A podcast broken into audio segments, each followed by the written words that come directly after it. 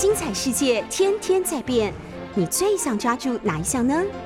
跟着我们不出门也能探索天下事，欢迎收听《世界一把抓》。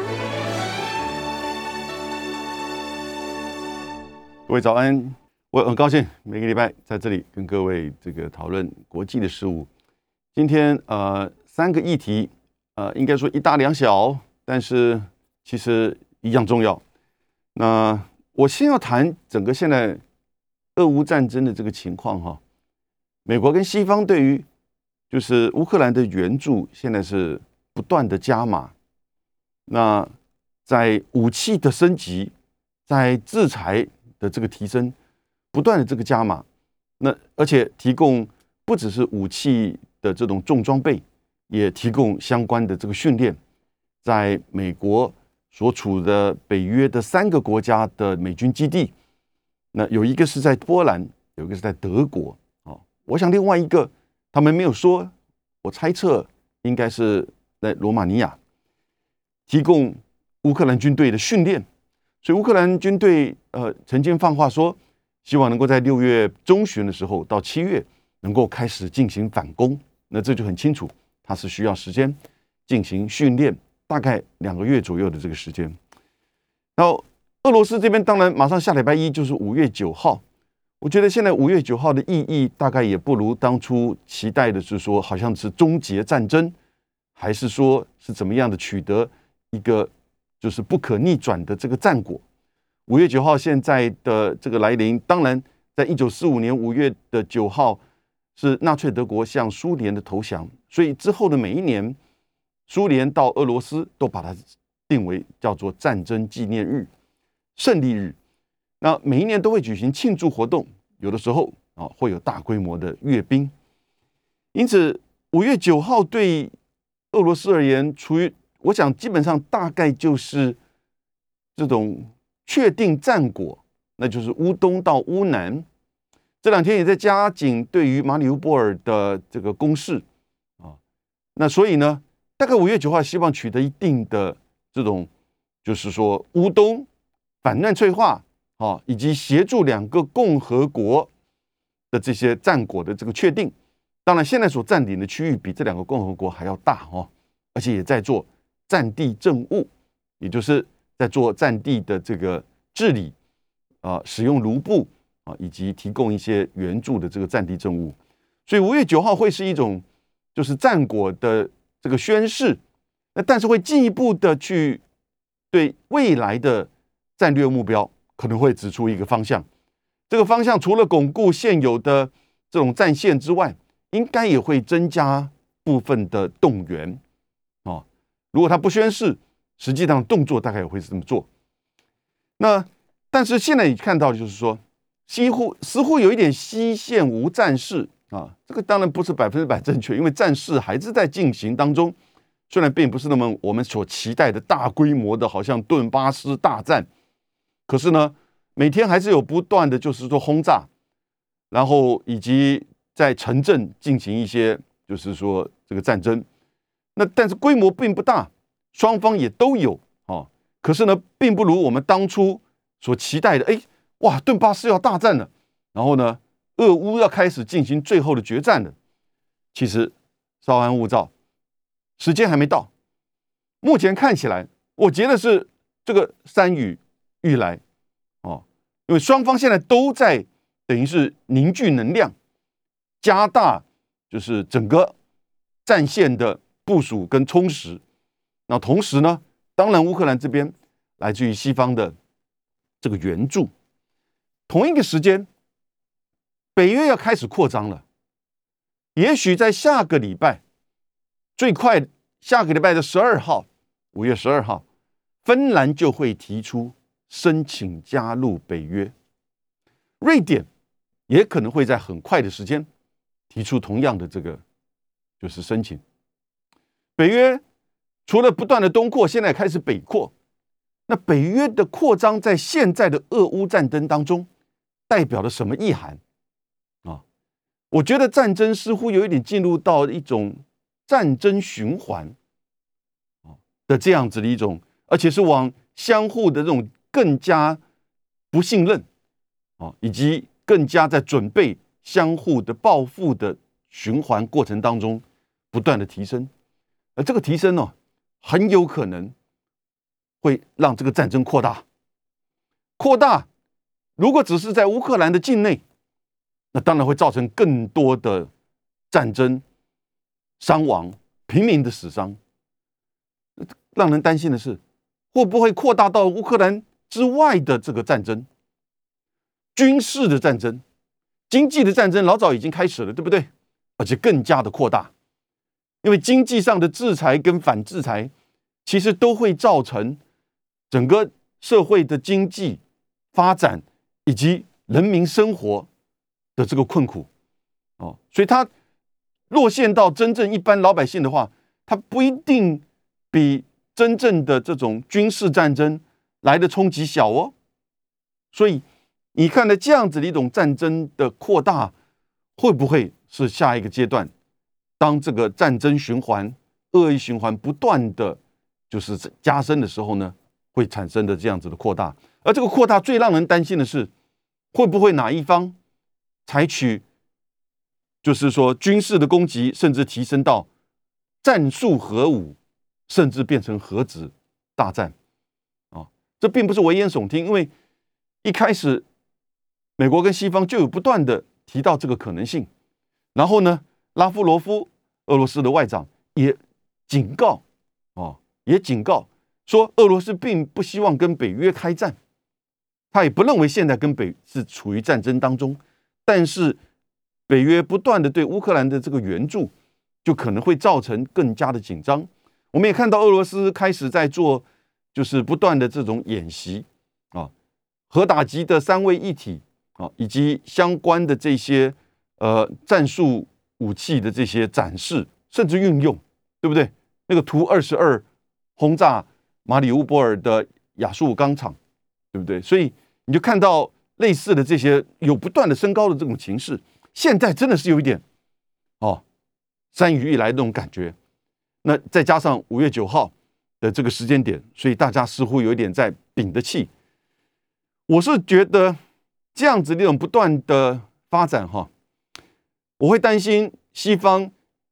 再度那种高度的自满，然后呢优越。以及自认站在历史的这一方，普丁攻打乌克兰、侵略乌克兰，我觉得是错误的，战略上也是错误的，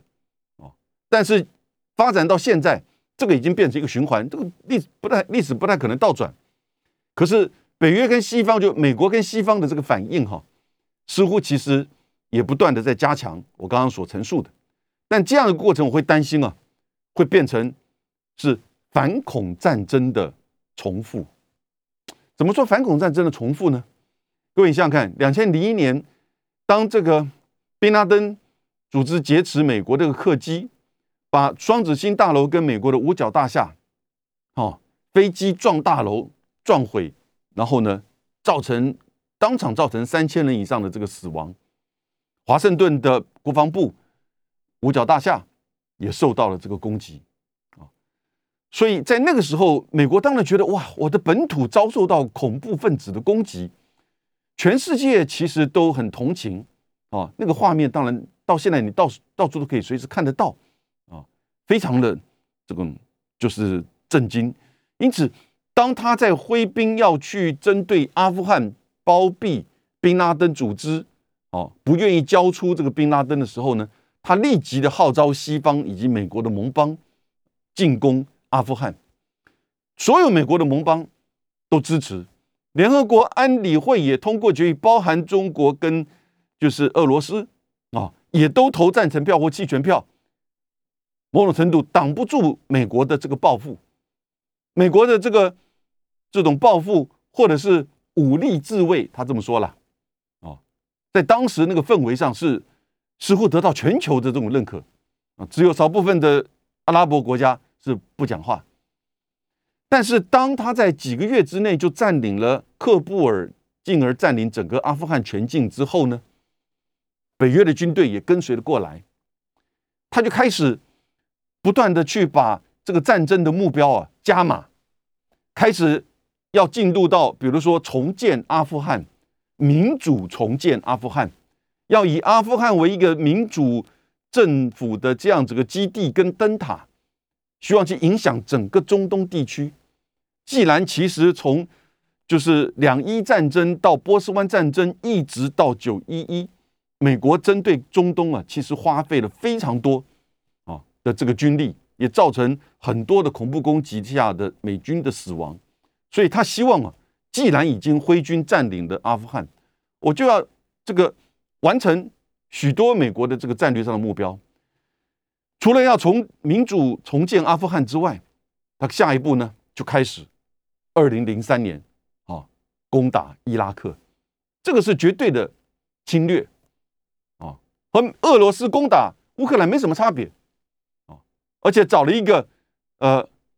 当时就没有人相信的理由。后来被证明完全没有依据的理由，鲍威尔还在联合国安理会拿着洗衣粉啊，我们开玩笑呢叫洗衣粉。他说这就是在乌伊拉克找到了大规模毁灭性武器的证据，那后来证明完全没有。以一个海山在发展大规模毁灭性武器，所以呢，我们必须要先发制人啊，攻击他。联合那个时候全世界不买不买单，联合安理会也没有通过，也被这个否决掉。但是呢，美国跟啊，他的盟军事盟邦很快的还是把伊拉克给打下来。同时啊，针对那些恐怖分子，当然从阿富汗到伊拉克，恐怖分子不要忘记，反恐战争最主要的目标还是恐怖分子，就开始进行现在很多美国人都无法接受的，全世界也都哗然的这种什么逮捕、酷刑，然后呢，海外的这些黑牢，对不对？啊当初创建这个黑牢的 CIA 的那个高层，在川普时期还做到做到 CIA 的局长，女性的局长，啊，所以你就看到这个整个层面的完全走偏了，认为自认为站在历史的一方，而且所有的盟邦都支持的，最重要是当时的所有的盟邦都认为这一定要去做的啊，面对邪恶。面对恐怖分子，对不对？面对中东对我们的安全的这个威胁，你有没有觉得很像现在的西方的盟邦？当然帮助乌克兰这个还是有个差别了，他们自己本身没有出兵，可是乌克兰也不就是一个代理人吗？也就是一个代理战争。而刚开始的时候呢，他们其实并没有提供这种重装备的武器，哦，榴弹炮、坦克啊，或者是。这个防空飞弹，甚至到米格机，刚开始都是个人装备的反装甲、防空哦标这个标枪飞弹，或者是这个针刺飞弹，这些，因为他们当初认为大概乌克兰可能挺不住，结果乌克兰两个月下来挺住了，所以这个时候呢，同时俄罗斯也开始在转移他这个战略的目标，从刚开始的三面的全面进攻，到现在只是巩固这个确保。乌东跟乌南，以及打通乌东跟乌南的这个占领，哦，所以这个时候，西方美国跟西方就开始不断的加码了。你看到连续的，当布林肯跟奥斯汀国务卿和国防部长联袂的访问基辅啊，和泽伦斯基见面，然后呢，奥斯汀说出了我们要把俄罗斯打到消耗到啊，他没有办法再侵略别的国家。像当初他侵略乌克兰这样子，哎，这个你看战略目标，美国真正的战略目标想清楚，就是要弄垮俄罗斯啊。后面还我可以加一个括号，消耗中国。那然后呢？那个是四月二十四号，四月二十六号，马上奥斯汀就到美国在德国的空军基地，召开了四十四个国家，二十七个北约会员国，包含美国。十四个非北约这个盟邦啊，十四个非北约盟邦，包含日本、韩国、澳洲、纽西兰，还有三个纽这个乌克兰、芬兰跟瑞典。你看，芬兰跟瑞典，所以很清楚的，他们也许在这个月就会选择申请加入北约。召开了这个军事会议之后呢，分派大家的这个责任，然后呢，再次的号召说，我们要军事援助，长期的军事援助乌克兰。各位，我们现在如果把时间往往前面快快推一点哈，快进一点，如果真的乌东战争，当乌克兰的军队熟悉了西方所提供的重装军备之后，当俄罗斯开始在进行动员，强化了前线的，就是乌东跟乌南的这个防守，甚至也开始做一些城镇的攻击了之后，双方的这个大军就开始碰撞的时候，你觉得那个战争还会是像过去这两个月一样吗？进行的是一种像是游击战、城镇城镇战、小规模的这个轰这个空袭吗？武器使用的层级都完全不一样的，对不对？所以如果说，就可能性当然很多种。如果说乌克兰在持续的西方的这个协助之下，西方这个欧盟啊，这两天也开始通过六个月之内，希望能够断掉。所有跟乌克兰这个俄罗斯之间的油气，OK，那至少这个就是说原油。那如果柴油希望在年底以前，天然气希望能够更这个能够更快啊，能够在一定的时间给予国一些国家一些比较像是依赖比较深的多一点时间，大概一年。俄罗斯在这样的经济压力之下，那会不会在它的前线的这个支撑的力道也开始会这个减弱？这都是西方的这个，就是说媒体上的这个推论，是不是真的会如此？我觉得这都是一个大的问号啊！但如果照西方的这个媒体的推论的话，当乌军开始不断的反攻的时候，你觉得战争会往怎么样的发展？就是不断的退后，然后呢，德国的这个撤退，俄国的撤退，那最后呢，也许就结束战争，停火协议吗？还是说就投降吗？到现在为止，我觉得欧盟、北约、哦，德国这些国家，包含欧盟的那个执行这个执委会的主委，就是冯德莱恩，慢慢的都跟拜登一样，什么地方一样呢？没有终战方案了，没有终止战争的这个方案了。现在脑袋还清楚的，在欧洲啊，我觉得还剩下三个人，一个是。匈牙利的总理鲁班，一个是法国的总理马克宏，他前两天还跟普京通了两个小时电话，没有什么进展，但是呢，表示说，其实，在整个现在欧洲跟西方跟美国不断的加大对俄罗斯的制裁跟乌克兰的这个军援，他还是思思考的，到底怎么结束这个战争的一个可能啊。至于怎么结束战争，现在这个方案已经没有办法放到桌上了。然后呢，还有一个人，方济各，这个教宗，哦，那教宗在前两天的这个对意大利的这个访问当中，他说，其实美国跟西方不断的把北约推推推到前面，作为一个反制，而造成就是在俄罗斯面前，啊，不断的这种叫嚣，当然会造成俄罗斯的反制了。当然，他也强烈的指责俄罗斯这个军事攻打啊乌克兰。这几个在欧洲算是，我觉得还看得略微清楚，作为一个就是一个镜子，反映出可能的啊未来的变化，比较理性冷静的面对这个情势的，但也都仅止于如此哦。因为现在谁敢说，哎，我们现在签一个停火协议啊，在欧洲没有人敢这样讲。你觉不觉得这个好像反恐战争，当美国和西方拿下了？就是阿富汗的时候，不是觉得一样的那种自得意满，充满了历史站在我们这一边，我们达成了对于恐怖分子的制裁，哦，接下来要更加深深化对恐怖分子、对中东的这些极端主义者，哦，基本教义派，以及不断的挑战西方的利益跟价值的那些独裁者。我们要制裁他。既然我们军队已经在这边了，接下来就打伊拉克吧。接下来就把所有的恐怖分子抓起来，对不对？恐怖分子都是单线的，没有关系。海外设黑牢，不断的这个对他们施加酷刑，哦，虐待，获得资讯，整个把恐怖分子的这个网络给拔掉。既然做了，就做彻底。但是最后反恐战争的结果是什么？二十年的反恐战争，整个消耗掉美国跟西方，尤其是美国的军力跟威望，最后惨淡的退出中东，造成了三十三万五千平民的死亡。没有人在问这个东西，而现在受到这个影响，阿富汗的人道危机，也门的这个战争，哦，还是在持续进行当中。恐怖分子有没有减少？没有减少，哦，所以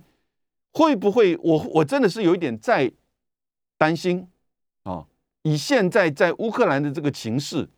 虽然目前感觉上有一点过于宁静了。啊那但是呢，这个过于宁静是相对的概念，不只是不期不如我们当初的这个期望。可是呢，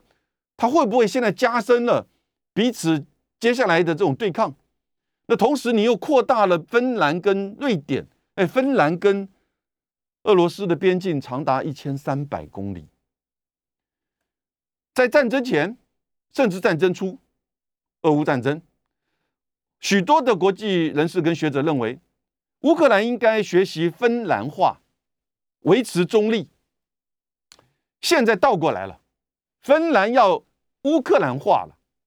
芬兰要作为北约对抗俄罗斯的第一线的另外一个新堡垒了，对不对？芬兰二次大战结束到现在，因为它的中立政策，因为它的芬兰化，只有五百五十万的人口，维持到现在非常好的稳定。经济，Nokia，而现在因为俄乌战争，他选择乌克兰化，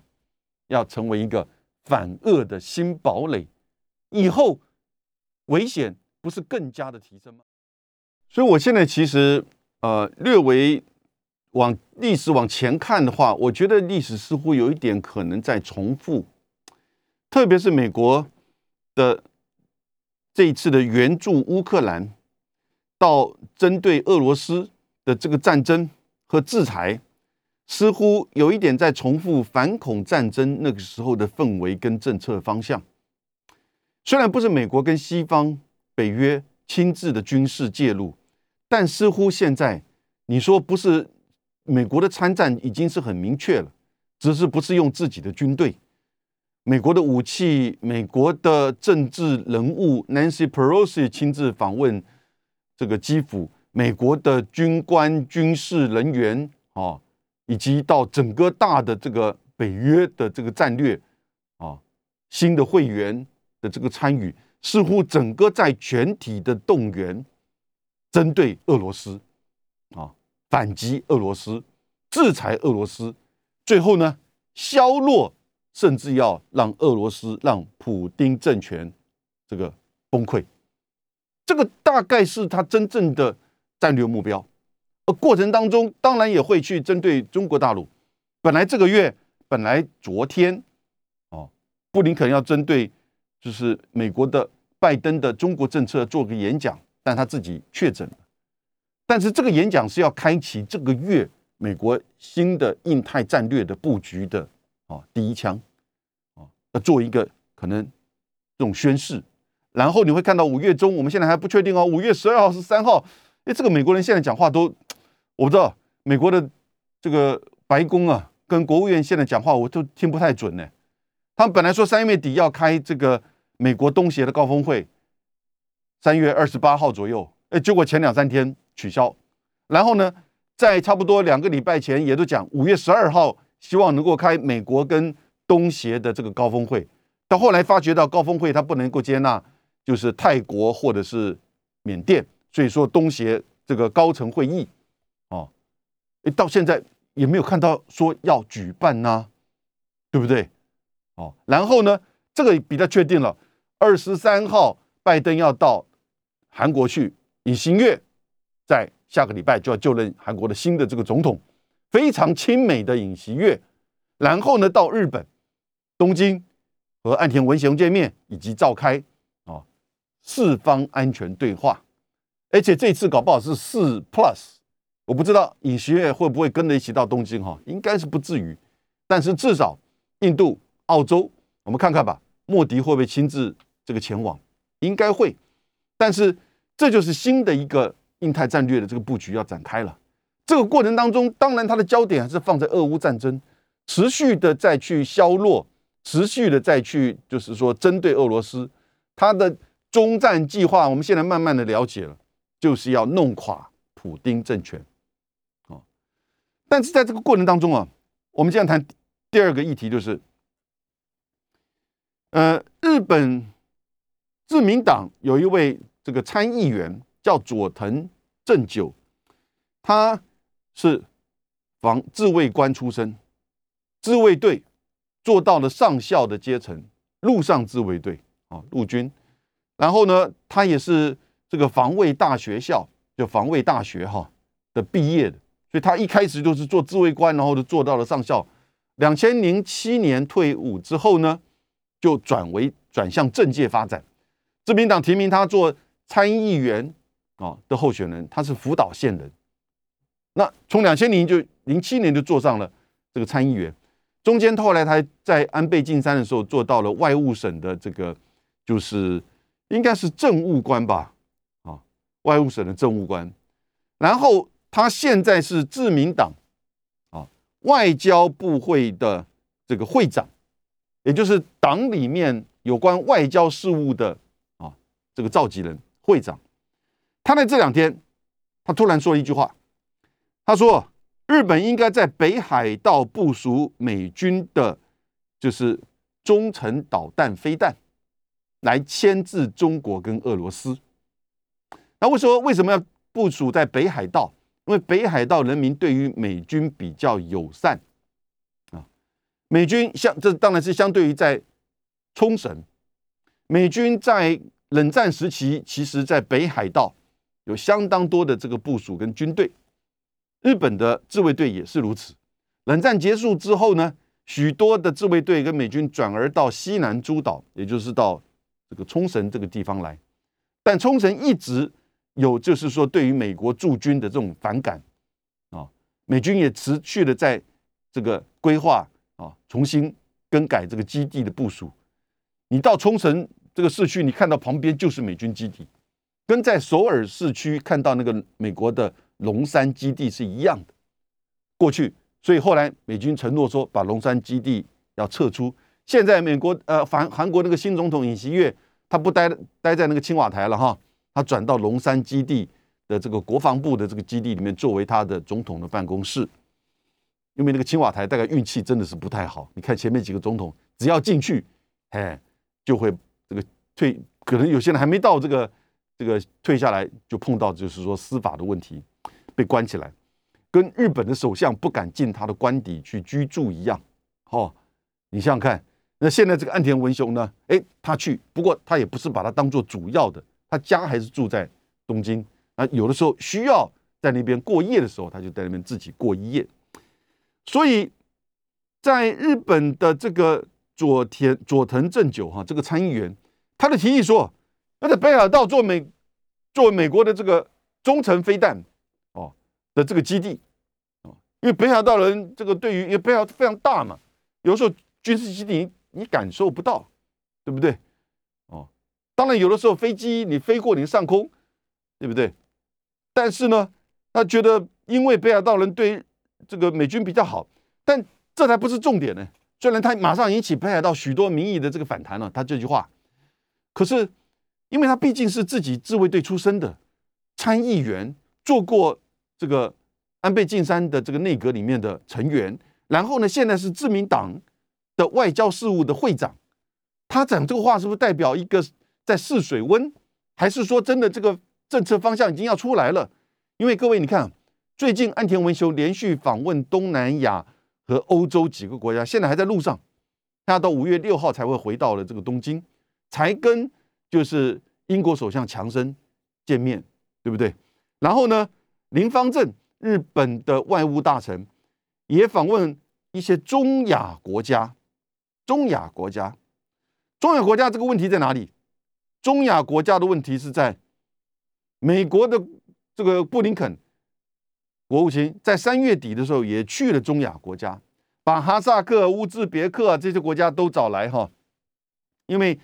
我们刚讲的反恐战争的时候，其实美国也有透过中亚国家作为就是攻进到一这个阿富汗的这个军事基地啊，然后呢，他林方正访问这个还好，但是他随着布林肯来，布林肯在访问中亚国家的时候，曾经提出一个建议，中亚国家为之华兰，而且但没有任何的反应。美国的国务卿布林肯说，我们是不是可以来中亚国家重新建立？军事基地，哦，有点像是反恐战争当时那个军事美军的这个基地一样，哎，我想哇，这个是怎么回事？美国怎么会突然想要在中亚部署军事基地？哦，那这个就慢慢的理解了。美国一直希望在就是中国或者是俄罗斯的边境部署中程导弹飞弹，中程导弹飞弹，各位。要了解俄乌战争哦，你一定要知道这个概念，因为我个人觉得这个是普京最后为什么要对乌克兰采取军事手段的一个重要原因。大家都认为是北约东扩，这也是因为北约东扩才能够在乌克兰设立军事基地和部署中程导弹飞弹。好，那。北这个普京在去年十二月的时候，他就曾经因为电视当中登出来过，他在十二月的时候，那个时候其实俄罗斯军队已经强力的部署在白俄罗斯跟就是俄罗斯临接乌克兰的这个边界上进行军事演习。俄罗斯的这个就是媒体问普京啊，普京怎么说？说美美国要在乌克兰部署中程导弹飞弹，你知道到飞到莫斯科只要几分钟吗？五分钟。他接他一句话，他说：“这让我没有选择，这让我没有选择，也就是这让我对于俄罗斯的安全维护，我必须要有所反应。”各位，中程导弹飞弹呢，在一九八八年的时候，戈巴契夫和雷根签署了一个禁止发展部署中程导弹飞弹的条约，双边的美苏之间。中程导弹飞弹其实指的是大概是一千到三千或三千五百公里的射程的弹道飞弹，啊，短程的大概是在一千范围之内，中程的是在一千到三千三千五，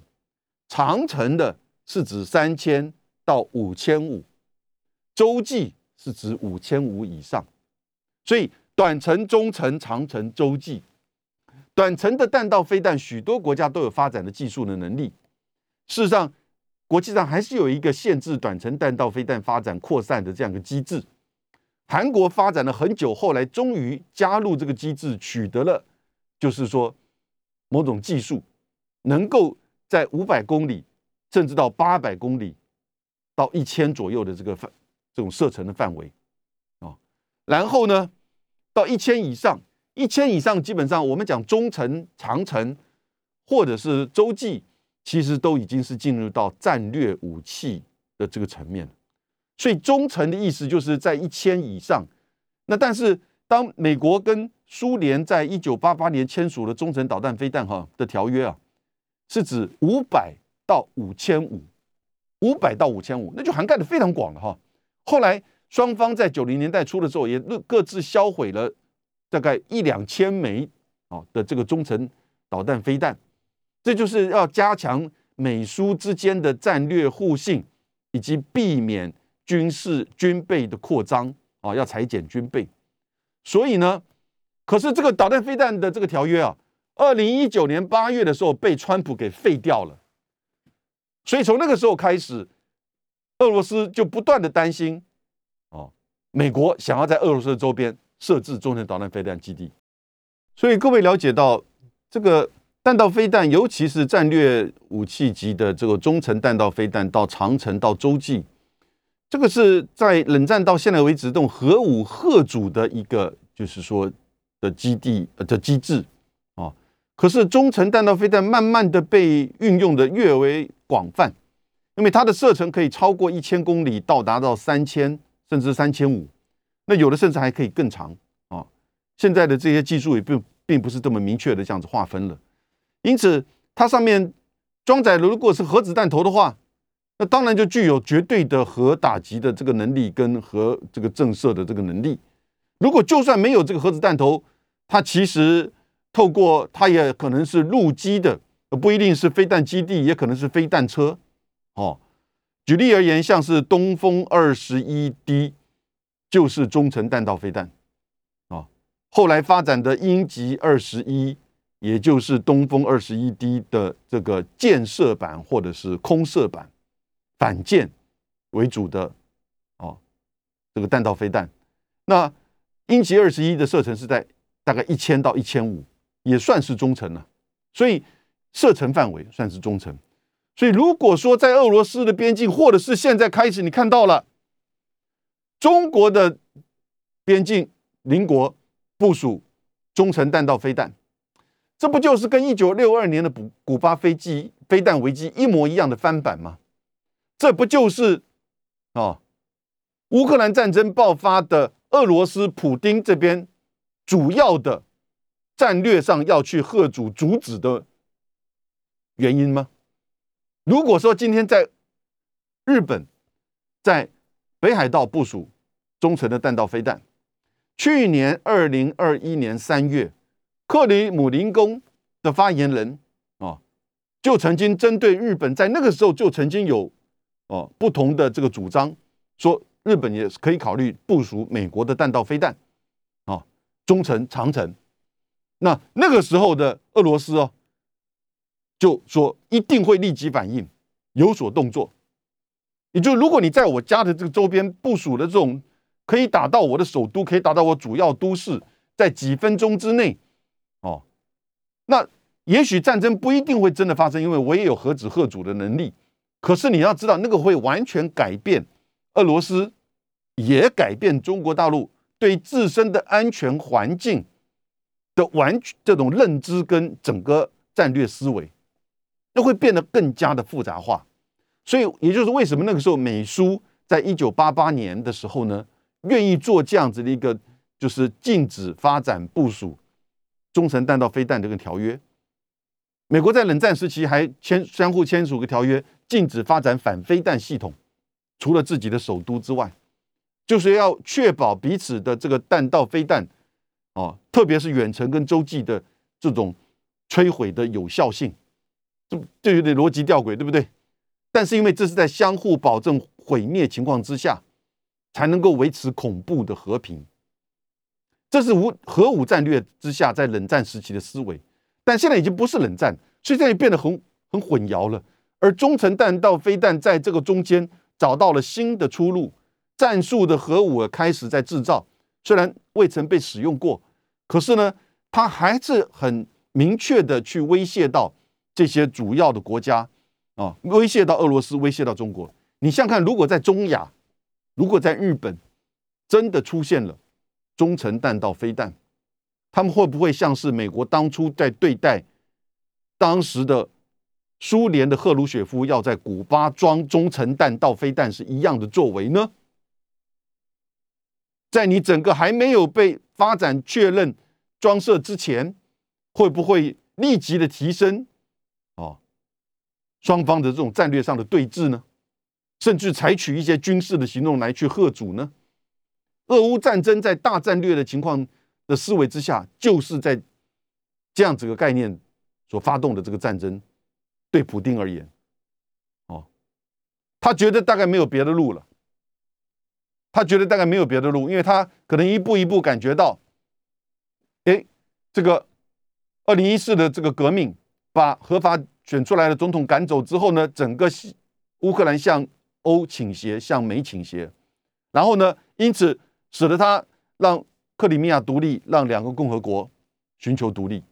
克里米亚后来加入到俄罗斯。那在这样的情况之下，乌克兰指出更加的倾斜，希望能够加入北约。而在两千零八年，北约这么表态，所以就慢慢慢慢慢慢，似乎这个这个就是说已经侵略到我的这个堡垒来了，变成一个反俄的这个，就是说这个急先锋了。所以他必须要有所回应，而。中程弹道飞弹在二零一九年又被这个川普给废掉了，对不对？如果在这个之前，他还只是觉得说这是可能在乌克兰境内的一些这种战争上的拉锯。一旦中程弹道飞弹被禁掉之后，如果在波兰、如果在乌克兰开始在装设的话呢，他就会担心了，哦，因为那个可以大量的，而且那个防范可能就是说这个反飞弹的这个防御体系并不是那么有效的，哦，所以他也在同时在发展。这是为什么俄罗斯啊和中国大陆也同时比较快速在发展极音速飞弹，这也是一种反制的作为。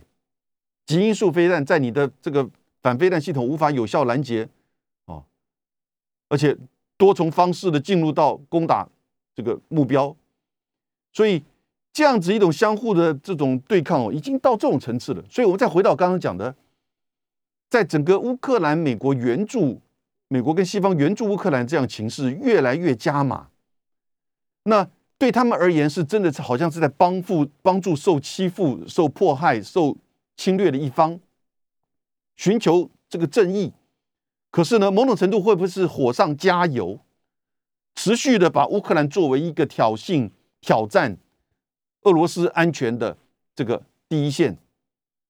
然后俄罗斯也必须要有所回应。当他如果说真的来自于西方那个压力，透过乌克兰的军队而这个产生的就是说这个挫败的话，他可能会用什么方式来反击呢？普京要保持住他的这个 legacy，保住保持住他的政权跟统治，他可能会什么方式反击呢？或者是俄罗斯？当然我看得穿，他也他们一定也看得穿。他们现在开始在做怎么样的动员呢？你要打就来打。俄罗斯从这两三百年来都是在打消耗战，对不对？这个战争会不会扩大？同样的，我当然不认为日本会有真正的有机会装。是美国的这个中程弹道飞弹，因为中程弹道飞弹的关键是要有核子弹头，所以也就是要在日本装设有核子弹头的弹道飞弹基地。这个到目前为止，日本的法律啊，法律有一点灰色空间了哈。但是日本的政界啊，自民党也不是只有这样子的，就是比较右倾的，有一些温和的，尤其是日本的民意还是以和平主义为主的情况之下。如果日本开始装设美国的核弹头的可以装载核弹头的弹道飞弹的话，其实这不就是只会引发战争吗？只会引来更严重的日本安全的这个挑战。不只是中国大陆啊，北韩会第一时间反应，俄罗斯也会反应，对不对？那这边在提供时间的关系，美国的参议员 Rubio。就曾经这这里最近提一个法案，叫做全名叫做《透过实力促进台湾和平法案》。哎，你没有听错，全名叫做《透过实力促进台湾和平法案》。它就是要去修改台湾关系法，不再限制出售只是防卫性武器给台湾，而且要出售攻击性武器给台湾，而且这个武器是要能够去吓阻中国侵略的吓这个武器。它上面这么写的。那就是什么武器能具有核主侵略、核主军事攻击的武器？那就一模一样，那就是可以装载核弹头的中程导弹飞弹。这个逻辑就一直在这样子。这个当然，这是卢比奥他自己所提的。哦，我觉得真的变成法案修改美国的这个台湾关系法是非常不容易。第一个代表什么？就叫做完全的战略清晰了。都完全的战略信息，就等于就是协助台湾啊，去不只是贺主，他有攻击的能力了。第二个就就是就类乌克兰了嘛，我们就讲把台湾变成类乌克兰，就真正的作为一个就是对抗啊，就是两岸上的这个大堡垒。因此，这个当然会美国的各各个政府由一直以来都会比较抗拒这样子那种明确的这种介入。但是你看到这个氛围开始在做转变了，从乌克兰到中亚，到日本，到台湾，啊，开始的这个战略变化出现了。